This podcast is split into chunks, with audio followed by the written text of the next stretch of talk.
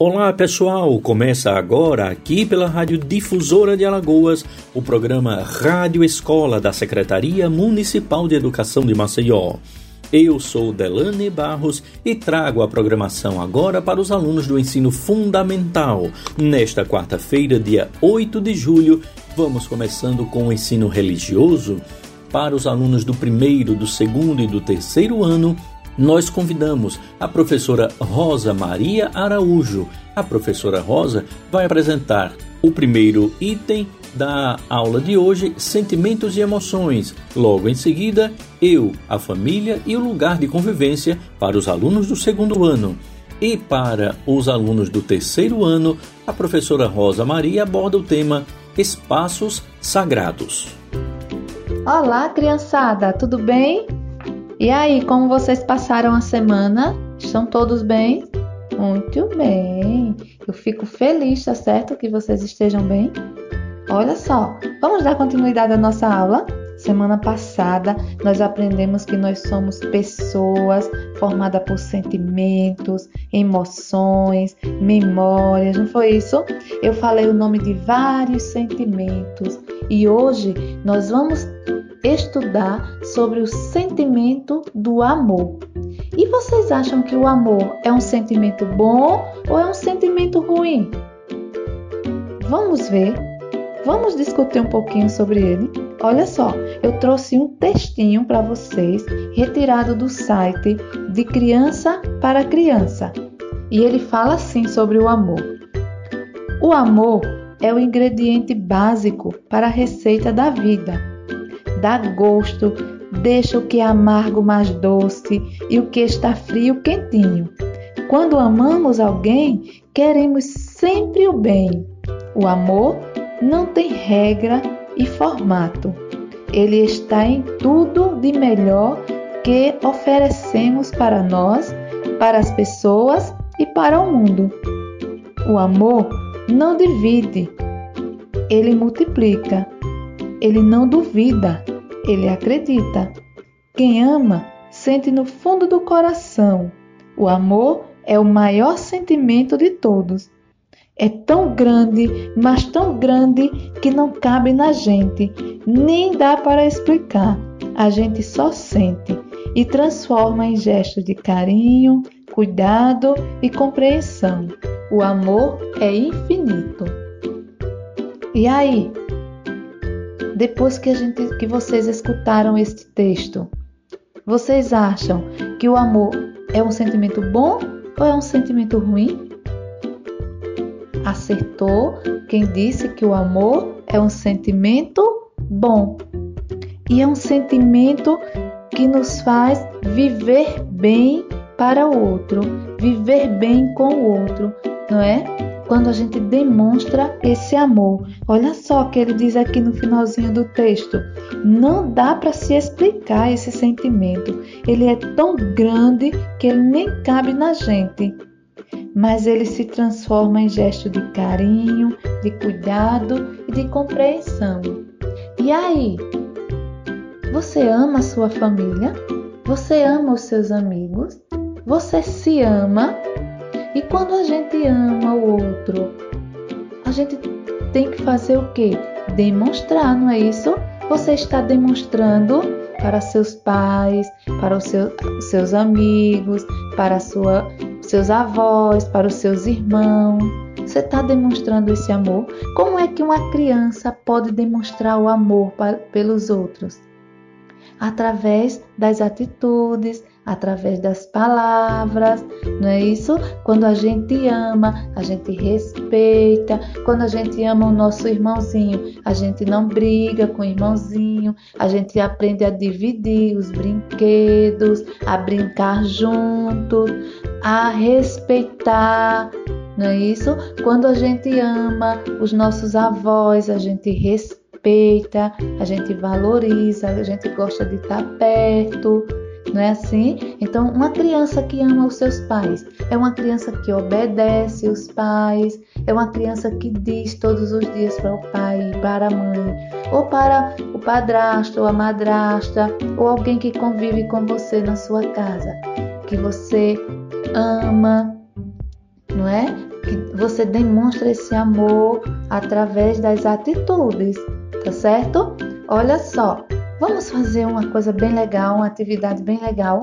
Vocês vão pegar uma folha de caderno, vocês vão fazer um desenho bem bonito pensando na pessoa que você ama ou pode ser mais de uma pessoa da sua família, tá certo? Ou um amigo.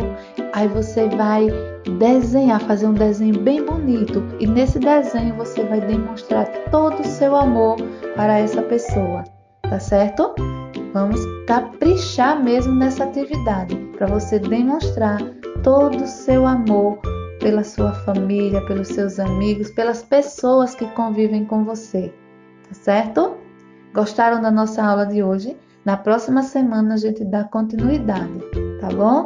Um beijo para vocês, se cuidem, fiquem em casa e não esqueçam de lavar as mãos. Beijo! Olá, criançada, tudo bem? E aí, como vocês estão? Como vocês passaram a semana? Que legal, eu fico super feliz de saber que vocês estão bem, que vocês estão se cuidando, que vocês estão lavando as mãozinhas, tá bom? Que legal! Olha só, vamos dar continuidade à nossa aula? Semana passada, nós conversamos sobre os espaços de convivência, não foi isso? Eu pedi que vocês fizessem uma atividade de casa eu, eu falei na aula passada sobre os, o espaço da nossa casa. Foi isso? Eu, eu falei para vocês que na nossa casa nós temos vários espaços de convivência onde nós convivemos com outras pessoas. Eu pedi que vocês pesquisassem outros espaços de convivência em outros locais. Vocês fizeram essa atividade? Que legal! Olha só, Descobriram outros espaços? Eu vou dizer os, alguns espaços e vocês olhem aí no caderno de vocês se vocês conseguiram anotar esses espaços, se tá igual. Se não tiver, vocês acrescentam, tá bom? Olha só, os outros espaços de convivência são a igreja, a escola, o parquinho, a praça, a rua, onde você brinca com outras crianças, o shopping. Então, esses são os outros espaços de convivência. Mas hoje nós vamos continuar falando sobre o espaço de convivência que nós estamos vivendo, que é a nossa casa, tá bom? A nossa casa é o local onde nós moramos. E nós estamos vivendo muito nesse período na nossa casa, não é isso? Na televisão o pessoal está dizendo direto assim, ó, fiquem em casa para se protegerem do coronavírus. Não é isso que estão dizendo? E que a gente precisa realmente ficar em casa? Por que será que a gente ficar em casa a gente está se protegendo? Sabe por quê? Porque a nossa casa é o nosso lugar e neste lugar tem pessoas especiais que cuidam umas das outras. Vocês sabem quem são essas pessoas? Essas pessoas são as pessoas da nossa família. Olha só, quem aí tem uma família? Todo mundo tem família, não é isso? A família é, é composta pelas pessoas que convivem na nossa casa pelo nosso pai, a nossa mãe. Tem família que é composta pelo avô, a avó. Tem criança que convive com o padrasto, com a madrasta, com os pais ou só com as mães. Não é isso? Tem família que tem dois pais, tem família que tem duas mães, mas todas são famílias. E olha só, além disso, ainda tem os nossos irmãos, os nossos primos, e essas são as pessoas que vivem juntos. E essas pessoas, elas cuidam umas das outras. Aí na sua casa, você recebe o cuidado de alguém? Não é tão legal, não é? Quando a mamãe ou a vovó ou a tia ou o tio cuidam da gente? Não é? Cuidam da nossa alimentação, do nosso horário de dormir. Quando a mamãe diz assim: agora é hora de dormir.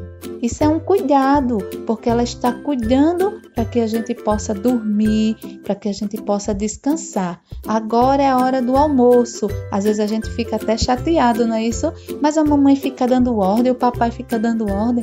Mas, mas isso aí é cuidado. E você, como é que você está cuidando das pessoas da sua família? Uma criança, como é que uma criança vai cuidar da sua família? Sabe como? Obedecendo, respeitando, convivendo bem, dividindo as coisas com os irmãos. Por exemplo, você que brinca com seu irmão, você está convivendo bem com ele? Você está dividindo o seu brinquedo? Você está dizendo palavras de carinho para os seus irmãos, para a sua família?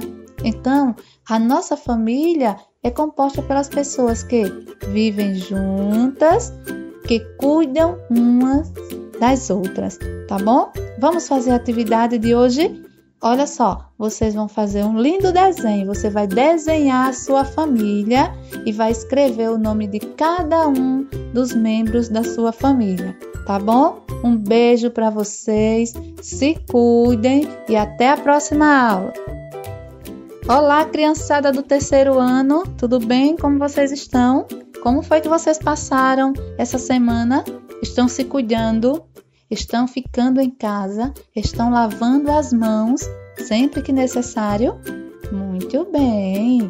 Olha só, na aula passada nós conversamos sobre os, os diferentes templos religiosos, não foi isso?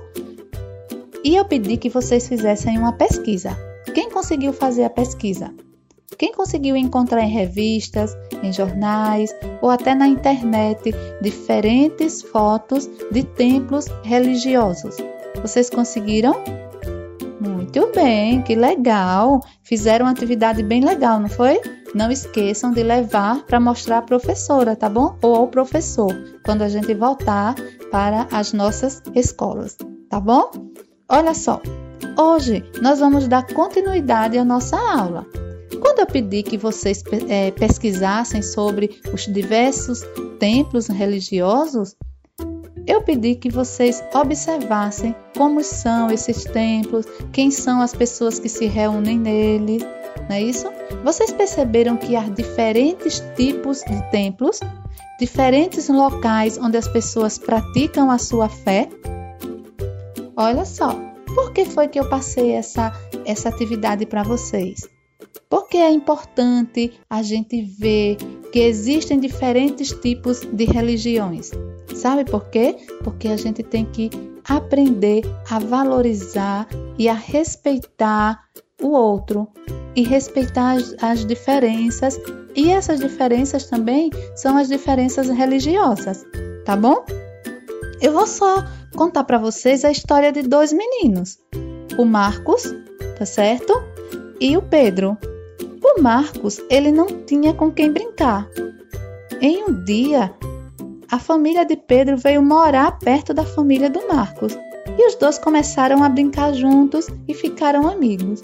No sábado, o Marcos avisou para o Pedro que naquele dia ele não iria brincar, porque ele foi para com o pai para o culto na igreja dele.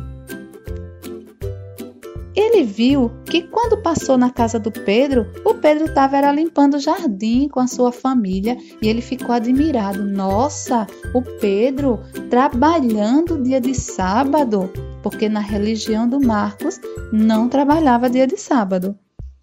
Aí ele foi para o templo da religião dele, prestou o culto lá, participou, fez as orações.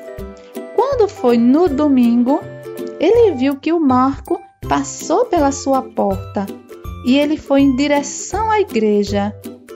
Então ele entendeu que o seu amigo pertencia a uma igreja diferente da sua. Os meninos ficaram curiosos por conhecer a religião um do outro e assim aumentou a amizade entre eles. Vocês perceberam que para a gente ter religiões diferentes, Não precisa a gente ser inimigo. Olha só, Deus, ele conhece todas as religiões do mundo e ele também conhece o coração de todos os seres vivos, né? De todas as pessoas que praticam a religião, Deus conhece o coração. E também daquelas pessoas que não têm religião, que não praticam a religião. Tá bom? Então, vejam só. Mesmo pertencendo a religiões diferentes ou até não tendo uma religião, nós não podemos é, ser inimigos dessas pessoas. Nós devemos ter amizades entre nós, tá certo? Então a religião ela é um local onde a gente é, presta culto ao nosso Deus. E existem outras pessoas que praticam a religião e outros que também não praticam. Mas isso não quer dizer que essa pessoa ela é uma pessoa ruim. Não, ela escolheu, né? Ela, ela usou a liberdade dela e da família dela para praticar a sua religião ou não praticar nenhuma religião. Então vejam como é importante cada um conviver com, seu, com a sua religião, cada um respeitar a religião do outro. E o que é que nós aprendemos na religião? Na religião nós aprendemos várias coisas legais. Em todas as religiões, elas nos ensinam, ensinam coisas boas. Agora você vai pegar o seu caderno, tá bom? E você vai fazer uma listinha das coisas especiais, das coisas boas que você aprende na sua religião. E se você não tiver religião, mas que as coisas boas que vocês aprendem com seus pais, com os seus avós, tá bom? Um beijão para vocês e até a próxima aula. Agora o pessoal do primeiro e do segundo ano continua com a gente. A professora Márcia Portela apresenta, dentro da disciplina de matemática, o assunto adição. Olá, crianças, tudo bem com vocês e com sua família? Bem-vindo ao Momento Raio de Escola em sua casa. Eu me chamo Márcia Portela e hoje nós iremos continuar a unidade temática Números que está direcionado para as turmas de primeiro e segundos anos do ensino fundamental. Com o seu caderno em mãos, lápis, borracha, e lembram que eu pedi um material para vocês juntarem, tampinha, ou palito de picolé, ou sementes, algo que sirva para fazer os nossos cálculos utilizando material concreto. Então, eu vou é, responder a atividade de casa então fique atentos, ache essa atividade e vamos conferir qual foram as suas respostas. As operações que eu deixei para que vocês resolvessem foram as seguintes: 3 mais 3. Qual será a resposta que você colocou? Mas vamos fazer uso do material que vocês conseguiram. Vocês vão separar 3 se você estiver com sementes, então vocês separam três sementes, separa numa parte aí, no lugar onde você estiver, e em outro grupinho você coloca mais três. Então você vai juntar três mais três, agora vai contar todos. Se foi palito, é da mesma forma, se foi tampinhas, também da mesma forma. Mas para aqueles que não conseguiram juntar este material, vamos usar os dedos das mãos? Então, vocês podem fazer o seguinte: em uma mão, você separa três dedos, conta, um, dois, três. Na outra mão, você também vai separar três. Um, dois, três. Agora junta. E vamos contar todos de uma vez. Um, dois, três, quatro, cinco, seis. Quem encontrou a resposta seis, parabéns. Para quem não conseguiu, agora nós vamos detalhar cada uma delas e nas próximas vocês vão acertar. Agora precisa se concentrar.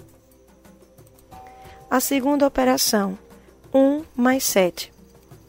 Então, vocês peguem as peças, se foi tampinha ou outra coisa. Então, você vai fazer um grupo com uma unidade, né, uma peça. E em outro grupinho, você vai colocar 7. Então você vai separar, né? Um, dois, três, quatro, cinco, seis, sete. Agora junta. Então, sete mais um é oito. Aí vocês podem contar novamente para confirmar. Um, dois, três, quatro, cinco, seis, sete, oito. Então, a segunda operação já está realizada. Quem acertou, mais uma vez, parabéns.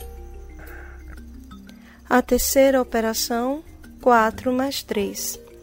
Então, vocês podem separar um grupinho com 4 unidades e outro grupo com 3. Agora, você junta tudo e vamos contar. 1, 2, 3, 4, 5, 6, 7.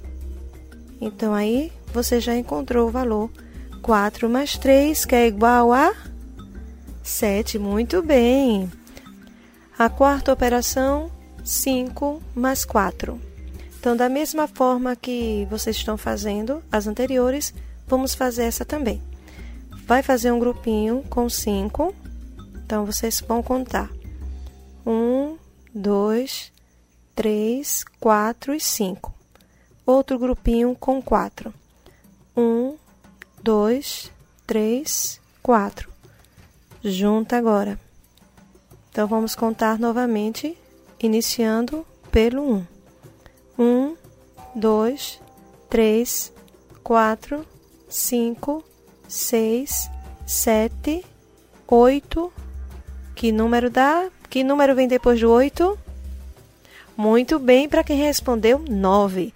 Então, 5 mais 4 é igual a 9. Quinta e última operação, 2 mais 1. Essa é muito fácil. Essa eu vou dar um tempinho para vocês pensarem para responder. E aí, vocês responderam? Vamos usar dessa vez os dedos das mãos? Então, em uma mão você coloca dois dedos e na outra coloca apenas um dedo. Agora vamos contar, iniciando com o numeral 1. 1, 2 e 3. Muito bem! 2 mais 1 é igual a 3. Então, já finalizamos a correção da atividade de casa. Durante essas duas aulas, nós iniciamos a noção de adição, que consiste em compreendermos a junção, adição de valores e quantidades. Só que foi de uma forma técnica, onde vocês utilizaram números, fizeram desenho, usaram o material concreto que eu orientei para que vocês pudessem trabalhar. Agora nós vamos usar esse conhecimento que nós já tivemos, já duas aulas com essa, para é, aplicar dentro da situação problema. Eu vou é, ler para vocês algumas situações problemas para tentarmos resolver. Mas antes, vamos entender o que é uma situação problema. A situação problema devemos identificar a operação adequada para a resolução desta situação. Isso nós vamos adquirir de acordo com a leitura do enunciado e o, o processo de interpretação deste enunciado. Eu vou ditar dois problemas, onde nós iremos aplicar a operação de adição. Vou citar o primeiro problema para resolver mentalmente. Vamos lá. Maria tinha seis lápis de cor. Ela ganhou mais quatro. Quantos lápis Maria tem agora? Será que vocês acertaram? Mas se não acertou, não tem problema. Nós teremos tempo para aprender. não se preocupe. Se Maria tinha seis lápis e ganhou mais quatro, então, na nossa mente, nós vamos armar essa conta. Como é que ela vai ficar? O 6, o sinal de adição que vocês já aprenderam, que é a cruz. Aí 6 mais 4 igual o sinal de igualdade, são as retas paralelas. E aí nós vamos colocar o resultado. Então isso a gente tem que trabalhar mentalmente. Mas aí vocês podem recorrer ao material concreto ou os dedos. Vamos contar. Iniciando do numeral 1, somando 6 mais 4. 1, 2, 3, 4, 5, 6. Agora vamos juntar com 4. 7, 8, 9, 10. Muito bem. Então, 6 mais 4 é igual a 10. Então, quantos lápis Maria tem agora? 10 lápis. Vamos para o segundo problema. Vai ser para casa. Eu vou ler o problema, mas vocês anotem apenas os números. Alicia ganhou três anéis. Sua mãe comprou mais cinco com quantos anéis ela ficou. Então, vocês vão apenas colocar no caderno uma, a quantidade de anéis que ela ganhou, que foi três, mais cinco é igual. Então, na próxima aula, nós vamos corrigir e, como sempre, peço a vocês que se cuidem Continue acompanhando as audioaulas de todas as matérias. E se Deus quiser, estaremos na escola para vivenciarmos este momento de aprendizagem. Fique com Deus. Alunos do terceiro ano agora, o convite é para vocês, tá?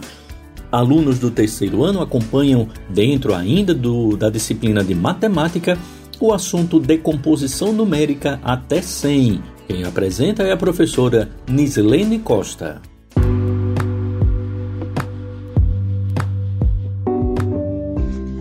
Olá, meus amores do terceiro ano. Eu sou a professora Nislene, da Escola Municipal Floriano Peixoto. Sejam muito bem-vindos à nossa oitava aula de matemática. Sentem-se, acomodem-se, fiquem à vontade. Pegue o seu caderno, lápis, borracha e o seu livro de matemática, que agora vamos aprender e nos divertir muito juntinhos. Para começar, vamos corrigir a tarefa de casa. Foi pegar cinco números diferentes e escrever os números.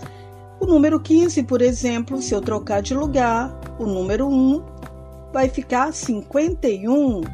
O número 16 vai ficar 61 o número 98, 89. Aposto que vocês conseguiram fazer vários outros números, não é mesmo? O assunto da nossa aula de hoje é decomposição numérica, até 100. Hoje vamos falar da decomposição numérica dos números até 100.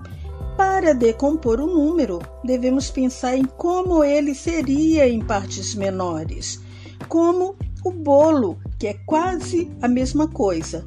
Quando já está, quando já está pronto, é uma delícia, né? Mas pense que para que o bolo ficasse pronto, precisou de alguns ingredientes, como farinha, ovo, leite, manteiga, assim como o bolo, que precisa de ingredientes. Vocês sabem do que o número precisa? Não, meus amores, não é de leite e ovos, não. Nada disso.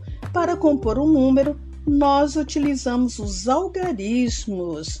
É a posição de cada um deles no numeral que irá definir o seu valor. Querem ver? Por exemplo, o número 58. Para decompor o número 58, temos que observar a posição de cada algarismo em sua respectiva ordem. Observem como podemos decompor esse número O 5 está na ordem das dezenas. Ele vale 5 dezenas. E o 8 está na casa das unidades. Ele vale 8 unidades. 58 equivale a 5 dezenas e 8 unidades. Então, você sabe quanto vale 5 dezenas? 5 dezenas é igual a 50.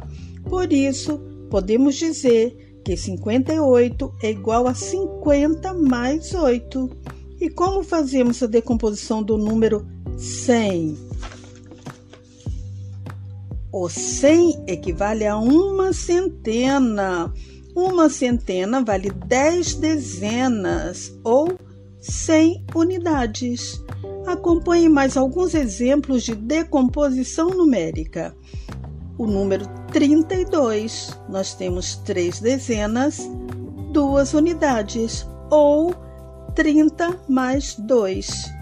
O número 45, nós temos quatro dezenas, cinco unidades, ou 40 mais 5, que é igual a 45. Agora vamos fazer uma atividade. Tito fez uma dezena de bandeirinhas, Mateus fez duas dezenas e Tainara fez oito bandeirinhas. Quantas bandeirinhas fizeram ao todo? Tito fez dez, uma dezena, que é dez. Mateus, duas dezenas, que são vinte.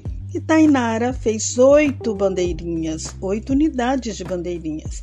10 mais 20 mais 8 é igual a 38. Muito bem. Fácil, não é mesmo? Agora peça a mamãe para fazer um bolo de milho. Não esqueça de guardar o meu pedaço. Resumo da aula de hoje: podemos decompor os números olhando as suas partes quais partes o formaram, unidade, dezena ou centena. A tarefinha de casa é decompor os números de duas maneiras diferentes, como nós vimos hoje. 87, número 60, o número 100 e o número 99.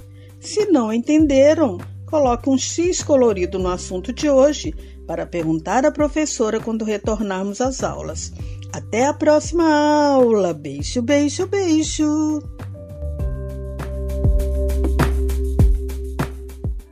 Voltamos agora com o ensino religioso, agora para os alunos do quarto e do quinto ano. A professora Vânia Ramires é quem apresenta para os alunos do quarto ano. O tema é O que, afinal, é a vida? E para os alunos do quinto ano, o tema é Valores que aproximam as pessoas. Olá, crianças, tudo bem com vocês? Eu sou a professora Vânia de Ensino Religioso. Nas aulas anteriores, nós estudamos sobre as dimensões do ser humano, que nós não somos somente carne e osso, mas além da nossa parte física, nós temos a nossa parte cognitiva, aquela que a gente pensa. Nós temos o nosso lado espiritual, que é sobre a nossa fé, o lado social, a parte que tem os nossos relacionamentos, a começar da nossa família, e o, lado, o nosso lado emocional, que são as nossas emoções, onde há momentos que nós estamos tristes, outros alegres, e assim uma variedade de emoções. Neste momento de distanciamento social, principalmente, parece que a gente está numa montanha russa. Tem hora que nós estamos lá em cima tem horas que parece que a gente desce com tudo, mas não se preocupe, tudo vai passar e dias melhores virão. Vai chegar um momento que todos nós estaremos dentro das nossas escolas em um momento assim fantástico de um, de um reencontro presencial. Mas enquanto esse momento não chega, nós vamos dar continuidade às nossas aulas. E hoje vamos estudar o que é, afinal, a vida? Essa história vai ser contada com a participação de algumas crianças da Escola Luiz Pedro IV. Eu fico com a pureza da resposta das crianças é a vida, é bonita e é bonita no gogó. Viver e não terá vergonha de ser feliz. Cantar e cantar e cantar a beleza de ser um eterno aprendiz. Ah, meu Deus, eu sei, eu sei que a vida devia ser bem melhor e será. Mas isso não impede que eu repita. É bonita, é bonita e é bonita. Final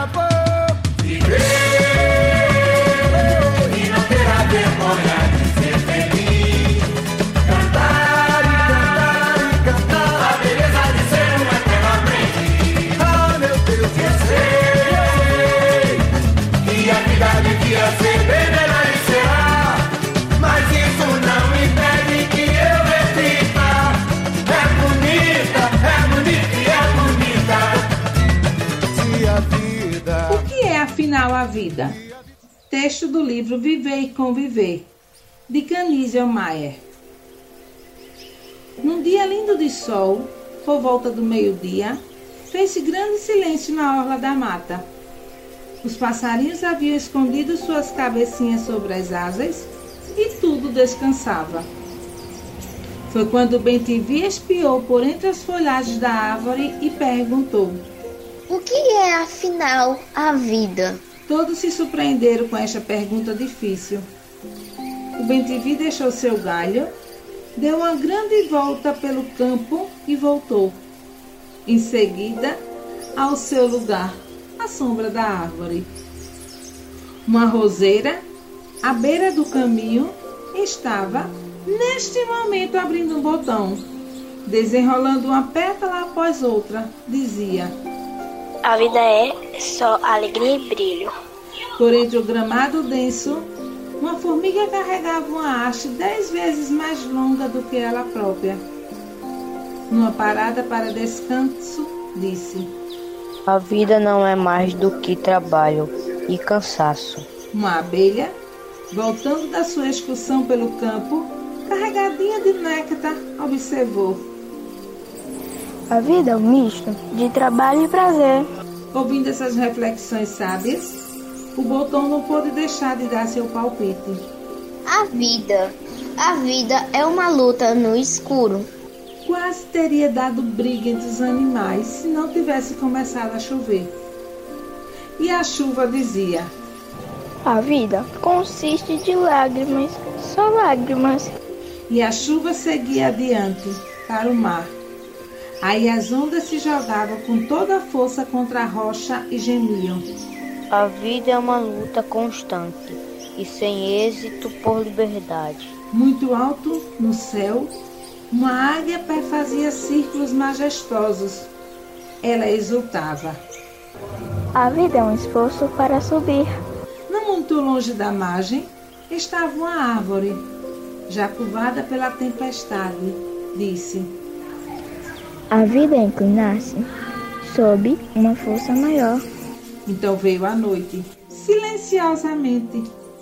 Uma coruja deslizava pelo campo em direção à mata e disse: A vida é aproveitar as oportunidades enquanto os outros dormem.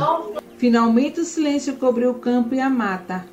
Após algum tempo, chegou um jovem que caiu na relva cansado de tanto dançar. A vida é uma busca constante de felicidade e uma longa corrente de decepções. De repente, a aurora se levantou em todo o seu esplendor e disse: Assim como um dia é um instante na vida, assim a vida é um instante da eternidade. Há quem diga que a vida da gente é um nada no mundo. É uma gota, é um tempo que nem dá um segundo. Há quem fale que é um divino mistério profundo. É um sopro do Criador, uma atitude repleta de amor. Você diz que é luta e prazer. Ele diz que a vida é viver. Gonzaguinha. Hora da atividade. A história contada hoje, ela se passa no ambiente de uma mata. E nesta mata apareceram vários personagens.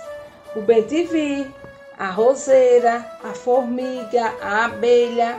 Tinha outros Tinha chuva, tinha onda, tinha, tinha coruja e tinha até um jovem.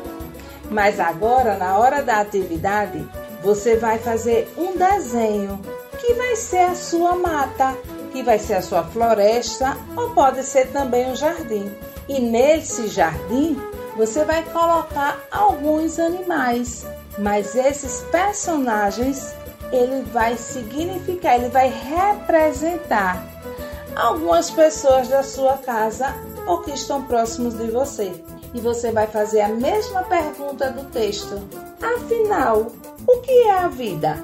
E cada resposta que cada pessoa que você for recebendo, você vai colocando como a fala de todos os seus animais, que vai estar nesse desenho bem bonito e colorido.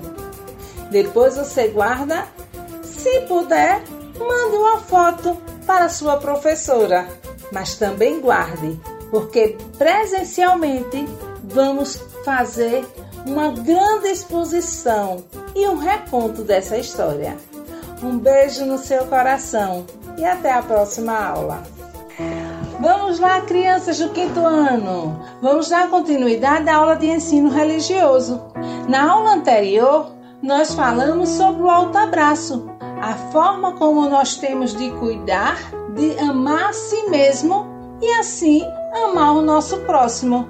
E uma forma que a gente teve do alto abraço foi uma forma de demonstração de toda a saudade, de todo o amor que você está tendo por algum parente seu, um amigo, alguém que você conhece e gosta muito. E o abraço, ele é uma expressão sincera de um sentimento, quando ele é dado com cuidado e com respeito.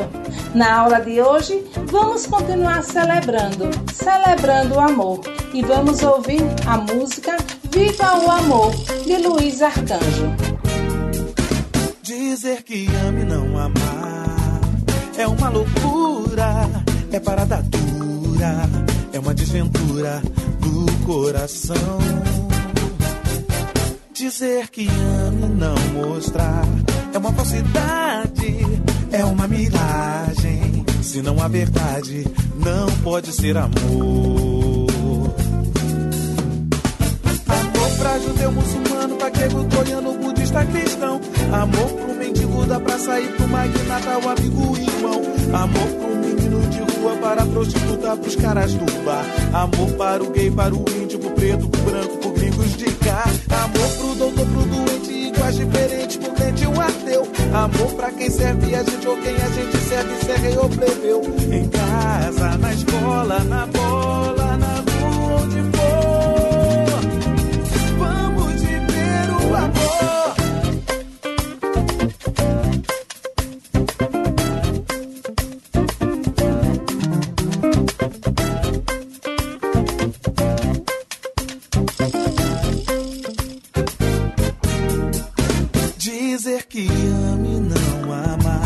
É uma loucura, é parada dura, é uma desventura do coração. Dizer que ame não mostrar é uma falsidade, é uma miragem. Se não há verdade, não pode ser amor. Amor é o melhor testemunho, é o maior presente, a melhor oração. Amor é um santo remédio, é uma árvore bela, seu fruto é o perdão. Amor é a essência de Deus que de tanto amar o seu filho nos deu. Por isso quem ama perdoa, suporta, se importa, é justo, é do bem. Quem ama escolhe a verdade, ainda que sofra pela decisão. Quem ama não quer nada em troca e a qualquer pessoa estende a mão. Não nega, se entrega, se doa, se dá quem for.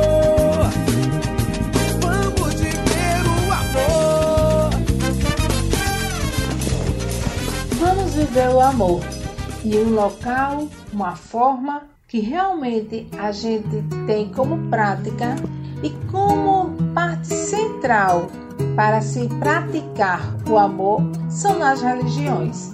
Nós já sabemos que existem diversas re- religiões, mas agora eu quero ver com vocês. Pensem aí, qual a religião que mais tem na sua comunidade, no seu bairro?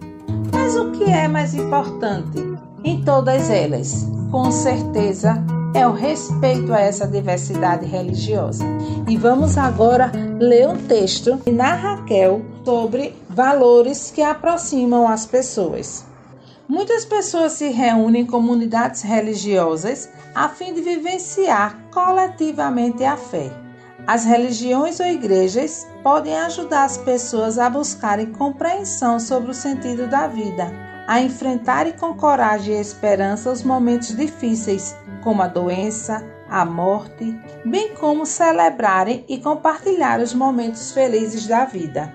As religiões podem também ensinar valores importantes, contribuindo com a humanização dos indivíduos, como, por exemplo, a aceitação fraterna das pessoas, o exercício do diálogo, da valorização da vida, da caridade, da solidariedade, do sentimento do amor que se manifesta por meio de atitudes de respeito e carinho para com os outros.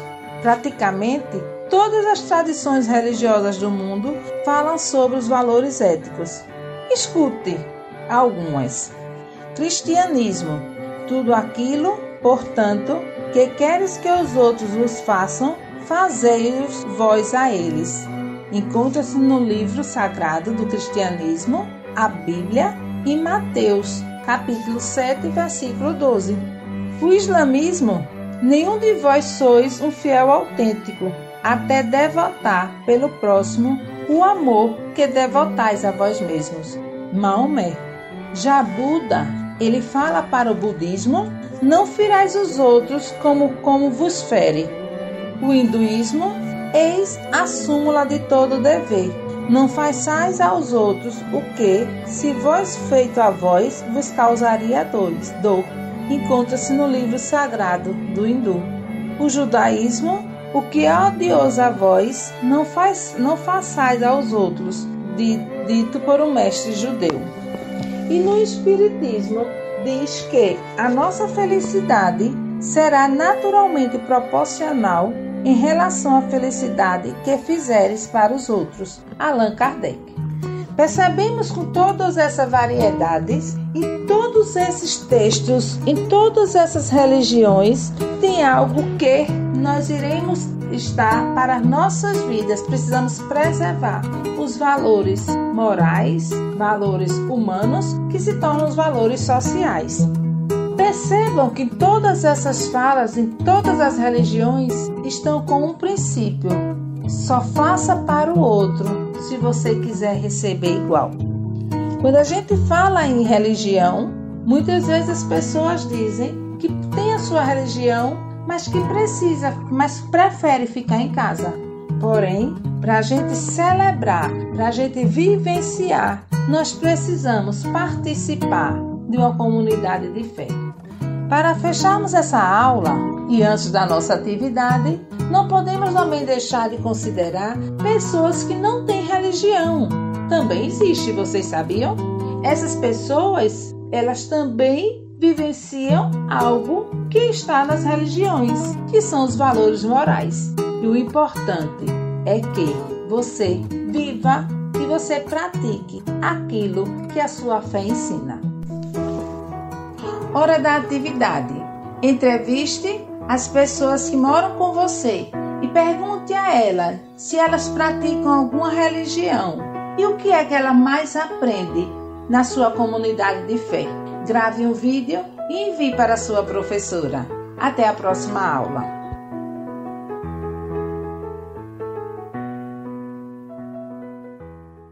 Agora, aquela pausa que já é comum em todas as nossas aulas, não é? O espaço para a história. A contadora Gracileide Melo, da Biblioteca Carlos Moliterno, da CEMED, conta pra gente a história Estrelinha Malandrinha, autoria de Tânia Santos.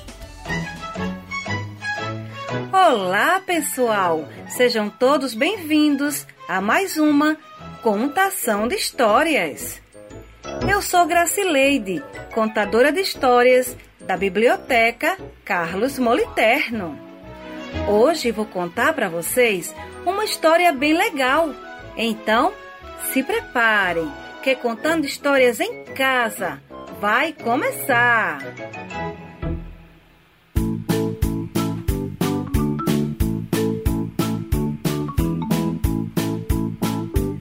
A história de hoje é da autora Tânia Santos e tem o título Estrelinha Malandrinha.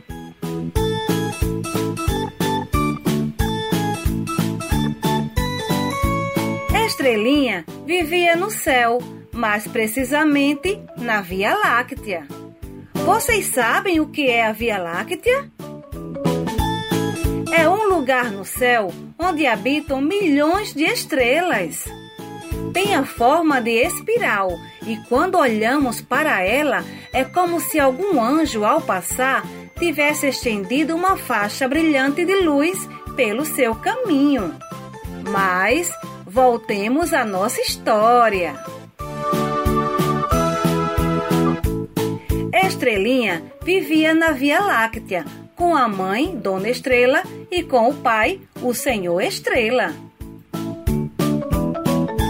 Ela era uma estrela muito novinha e alegre, mas um bocadinho travessa, pois não conseguia parar quieta, sempre a correr de um lado para o outro, afastando-se sempre que podia dos seus pais. Estes bem lhe diziam: Estrelinha, sossega, Estrelinha, não te afastes. Mas Estrelinha achava que os seus pais se preocupavam demais. Afinal, pensava Estrelinha, o que é que poderia correr de mal?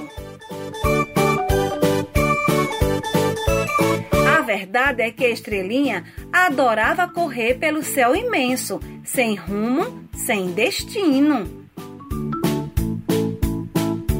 As outras estrelas mais crescidas, ao vê-la passar, comentavam: Um dia desses, a estrelinha vai se perder. Certa noite, Estrelinha, concentrada só nas suas piruetas, saltinhos e correrias, voltou a afastar-se dos seus pais e da sua querida casinha, sem que ninguém se desse conta. Enquanto corria, e agora já tarde, Estrelinha foi chocar com o senhor Cometa. Ainda atordoado pelo choque, o senhor Cometa reconheceu Estrelinha caída no chão e ajudou-a a se levantar.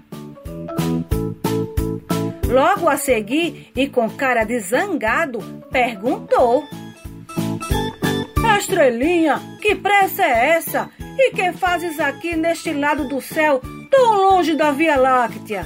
E continuou: Ai, ai, podias ter te magoado sério.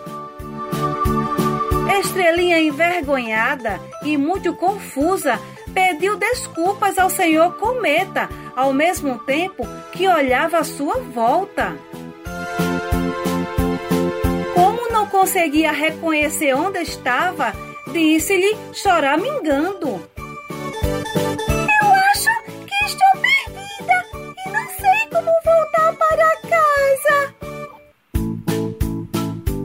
Pois não me admira nada, Estrelinha. Estás tão longe de casa. Ralhou o senhor Cometa e Estrelinha começou a chorar. Vá, vá, limpe essas lágrimas desse teu rosto bonito e vem comigo que eu vou te levar de volta para casa.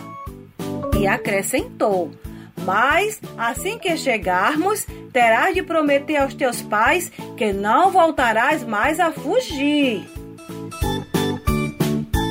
Estrelinha, agora mais animada, concordou imediatamente e juntos seguiram rumo à sua casa. Assim que os pais de Estrelinha a viram, suspiraram de alívio, pois estavam muito preocupados com o desaparecimento da sua querida filha. Estrelinha correu para os seus pais e abraçou-os, pediu-lhes desculpa e prometeu-lhes, daqui para frente, nunca mais voltar a fugir. A senhora e o senhor Estrela com um sorriso de volta às suas caras, pediram desculpa ao senhor Cometa pelo incômodo E como agradecimento por ter trazido a sua filha de volta, convidaram o senhor Cometa a jantar em sua casa, servindo-lhe um delicioso ensopado estelar.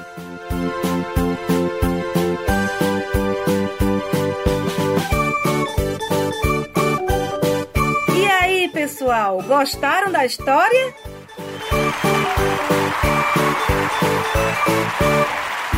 Então, até a próxima!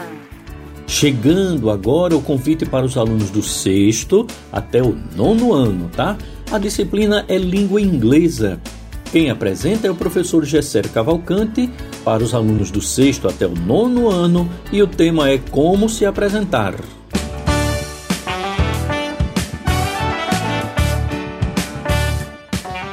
Hello everybody. How are you doing? Oi pessoal. Como estão vocês? É muito bom estar de volta aqui, tá? E meu nome é Gessé, sou professor de inglês de vocês, né? Para quem não me conhece, essa é a nossa segunda aula. E relembrando que na aula passada nós é, falamos sobre a importância do inglês no mundo globalizado. Estão lembrados? Né? E também passei aquela tarefa para que vocês pudessem escrever sobre a importância do inglês, de aprender inglês, né? Eu espero que vocês tenham é, feito a, a tarefa, né? Bem como vocês terem escrito palavras que vocês ve, vejam, né? Em lojas, TV, computadores, celulares, propagandas, palavras em inglês, né? Eu pedi que vocês fizessem essas tarefas. Espero que vocês tenham feito, tá ok? Antes de iniciar, pessoal, a nossa aula propriamente dita, eu vou apresentar para vocês algumas palavras que eu chamo de palavras-chave ou sentenças-chaves. O que seriam isso? Vão ser palavras que eu vou falar muito durante as nossas aulas. Né? As palavras em inglês, correto? Então, como é que eu digo palavras-chave em inglês? Eu falo keywords, palavras-chave. E sentenças-chave, key sentences. Então, palavras-chave, keywords, sentenças-chave, key sentences.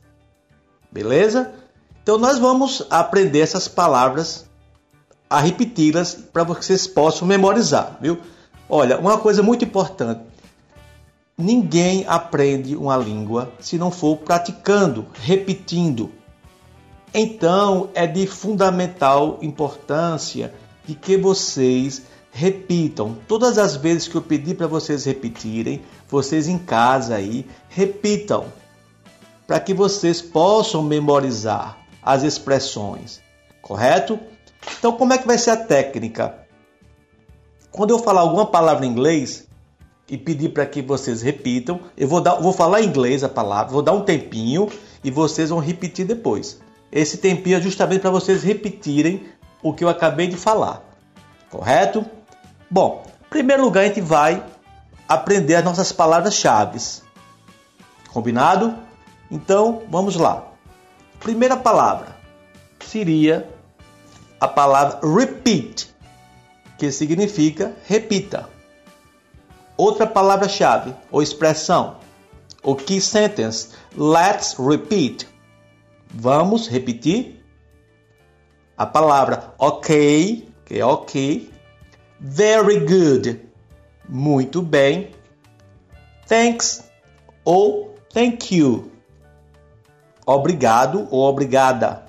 E também a palavra listen, que significa ouça, escute. Alright, que significa ok, beleza? Então eu vou agora repetir essas palavras em inglês, vou dar uma pauta e vocês vão repetir logo após. Combinado? Vamos lá. Primeira palavra em inglês: repeat. Let's repeat. Okay. Very good. Thanks ou thank you listen.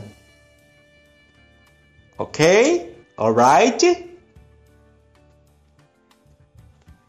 Bom, vamos de fato agora começar nossa aula. Hoje nós vamos aprender como nos apresentar e apresentar outras pessoas também. O que é nos apresentar? É falar o nosso nome, correto? Então, quando eu falo eu sou Gessé, eu estou me apresentando em português. Tá? Então, como é que eu faço isso em inglês? É exatamente isso que nós vamos aprender aqui. Beleza? Não só eu me apresentar, vocês se apresentarem, como eu posso apresentar outras pessoas também. Então vamos começando. Tá? Vou me apresentar em português. Eu sou Gessé. Vou me apresentar agora em inglês. I am Gessé. Entenderam? I am. Eu sou. Vamos imaginar que seu nome seja Carlos. Como é que você se apresentaria? I am Carlos. Se o seu nome for Isabel, I am Isabel. Ok? E você pode perguntar, professor, como é que eu apresento então uma outra pessoa. Vamos lá. Agora eu vou dizer o seguinte: Você é Antônio. Como é que eu digo isso em inglês? Você é. You are. You are. Você é Antônio. You are Antônio. Então, vamos juntando. Eu sou Gessé. I am Gessé. Você é Antônio. You are Antônio. Tudo bem até aí? Beleza, assim é que eu gosto. Vou repetindo. Cada vez que eu falar alguma coisa em inglês, vocês tentem repetir, porque porque quanto mais vocês repetem, mais vocês vão memorizando a pronúncia, tá bom? Vamos partir para a seguinte questão. Mas eu quero apresentar uma amiga ou um amigo. Ele é Carlos. Como é que eu digo isso em inglês? Ele é Carlos. He is Carlos. He is Carlos. E ela é? Ela é Ana. Como falo isso? Ela é Ana. She is Ana. She is Ana. Ok? Então nós já temos eu sou, I am, você é, You are. Ele é. He is. Ela é. She is. E em inglês, pessoal, temos uma particularidade que nós não temos em português, que é o que nós chamamos de pronome neutro. Quem vem ser um pronome neutro? É quando eu vou apresentar um animal ou um objeto um animal ou um objeto. Então, quando eu vou apresentar uma pessoa, ele, eu digo he. Quando eu vou apresentar uma pessoa, ela, she. E se eu for apresentar o meu gato, o meu cachorro, eu uso it. It. It is. Ele é ou ela é. Serve para os dois gêneros, masculino, feminino. It is. Vamos supor que eu tenho um gato, que o nome dele é Tom. Vou apresentar o meu gato. It is Tom. Entendido? Se for uma gata, nome de uma gata. Vamos lá, nome de uma gata aqui, tá? Vamos botar Lua. Então, chamarei. It is Lua para animais. Entendido? Bom, então vamos partir para a segunda parte das apresentações. Vamos ver agora como é que eu digo nós somos. Nós somos Pedro e Maria. Nós somos we are. We are. Nós somos. Vocês são. Agora do plural. Vocês são. You are. You are. Eles ou elas são. Tá? Então é a mesma palavra para falar eles ou elas. São. They are. They are. Eles ou elas são. For example, por exemplo, eles são Antônio e Ana. They are Antônio and Ana. Ok? Beleza, pessoal? Então, vamos agora juntar tudo. Eu vou repetir, falar a palavra, aliás, vou, vou falar a palavra em inglês, a expressão em inglês, tá? E vocês vão repetir logo após. Vou dar um tempinho para que vocês possam repetir. Beleza? Let's go. Vamos. Let's repeat. Vamos repetir. I am. You are. He is. She is. It is. We are. You are. They are. Ok? Muito bem, pessoal. Vamos fazer o seguinte agora. A nossa aula de hoje é essa. Né? É como nos apresentar e apresentar uma pessoa. E o nosso exercício vai ser o seguinte: é um exercício novo, tá? Para que vai complementar a aula que vem, a próxima aula. Eu vou querer que vocês pesquisem né, as profissões que eu vou falar aqui. Então, gostaria que vocês pegassem o caderno, lembrando, pessoal, sempre que vocês sempre que forem a aula, vocês estejam com um caderno, um lápis, uma caneta, o que for, para anotar as coisas que foram solicitadas. Combinado? Ok? Então vamos lá, as profissões que eu quero que vocês escrevam. Anotem aí, por favor. Advogado ou advogada balconista, bancário, cantor, dançarino, designer gráfico, dona de casa, doutor ou médico, empregada doméstica, estudante, garçom, jogador, motorista, programador de computador, taxista, vendedor ou vendedora e vendedora, na verdade, vendedor e vendedora, e a minha profissão, professor ou professora.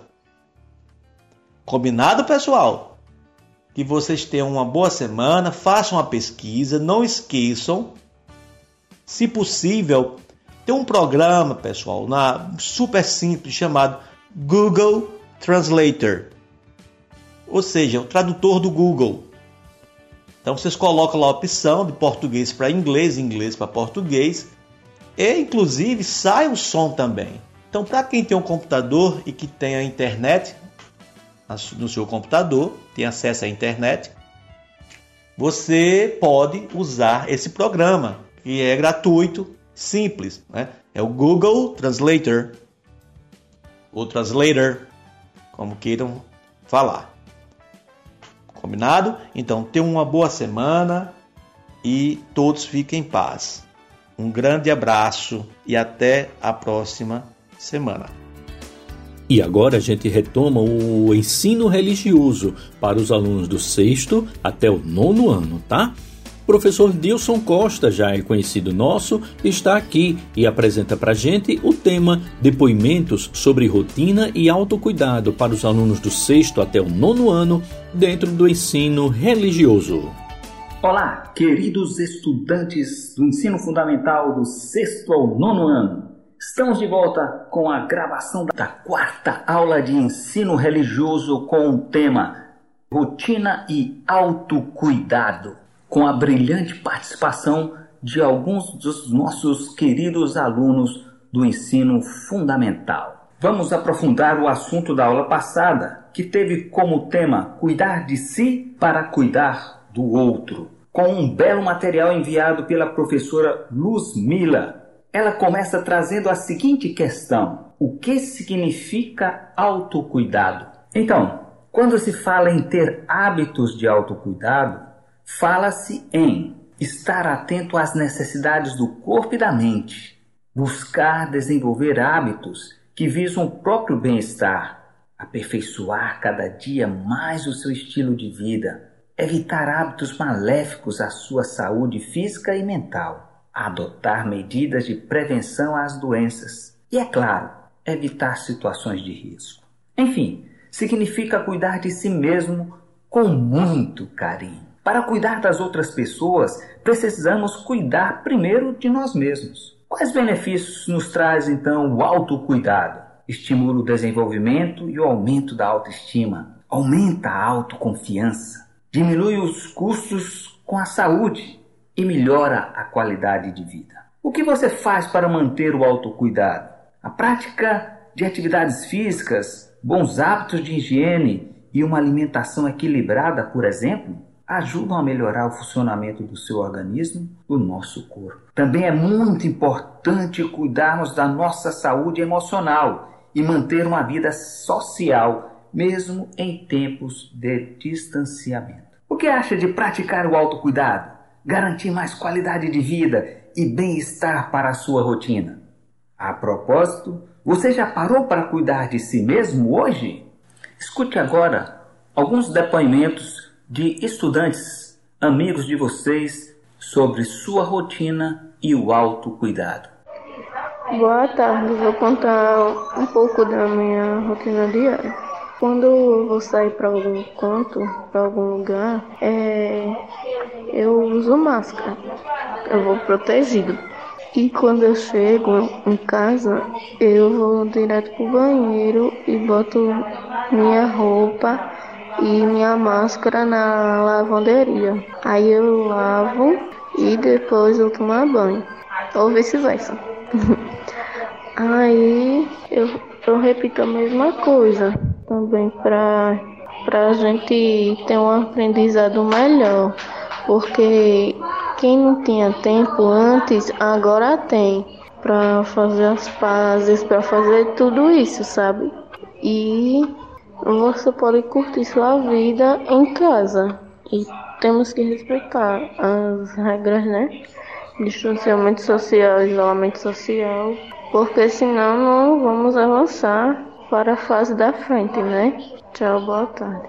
Essa foi a participação do aluno Daniel, de 13 anos, estuda no oitavo ano C do ensino fundamental da escola Antídio Vieira. Que tal agora mais uma participação de um outro estudante para falar para vocês sobre o autocuidado e a sua rotina? Eu tenho duas rotinas. Quando eu tenho tarefa, eu acordo mais cedo para poder fazer as tarefas logo de manhã eu acordo lá por umas 6 horas quando tem tarefa. Quando não tem, eu só eu acordo umas 8 horas normal. Eu fico fazendo tarefa até umas 9 horas, depois eu saio do PC para poder ceder pro meu irmão. Fico vendo YouTube no celular, no PlayStation, até chegar a hora de eu ir para o computador. Aí depois de fazer as tarefas na rotina, quando eu tenho tarefa para fazer, eu, volto, eu saio do PC e vou, eu fico vendo YouTube até eu voltar de novo pro computador. Chega ao meio-dia, eu almoço, Aí depois do almoço eu fico assistindo, lendo ou jogando até chegar umas 3 horas. Quando chega 3 horas, eu faço live até umas 5. Paro a live, saio do computador e vou jantar. Depois, depois de jantar, eu fico de novo vendo YouTube até chegar a hora de dormir, até umas 9 horas. Essa é a minha rotina básica. E essa foi a participação de Ednei Lian nono ano A da Escola Antídio Vieira. Muito obrigado pela participação de todos vocês. E agora é com você, isso mesmo, você que está ouvindo esta aula agora pela radiodifusora, é desafiado a gravar a sua rotina e mostrar como você está se autocuidando. Envie isso para o seu professor e quem sabe você pode estar também aqui com o seu depoimento. Então, queridos alunos, anotem tudo no seu caderno, como é a sua rotina, o seu dia a dia. Até a próxima aula da nossa série Mergulhando no Fantástico Mundo do Ensino Religioso. Até lá, na certeza de que gente é para brilhar. E chegamos ao final deste programa Rádio Escola da CEMED nesta quarta-feira, dia 8 de julho. Muito obrigado a todos vocês e enquanto permanecer a pandemia do novo coronavírus, a gente se encontra por aqui. O rádio permanece exercendo seu papel fundamental de educar, de contribuir com a educação. Desta vez não seria diferente. Então, enquanto estivermos distantes, enquanto estivermos ainda na quarentena, vamos nos encontrando aqui pelas ondas do rádio e a nossa difusora de Alagoas abre as portas para contribuir com a educação dos nossos jovens de Maceió. Pessoal, nosso muito obrigado, boa tarde e até o nosso próximo encontro.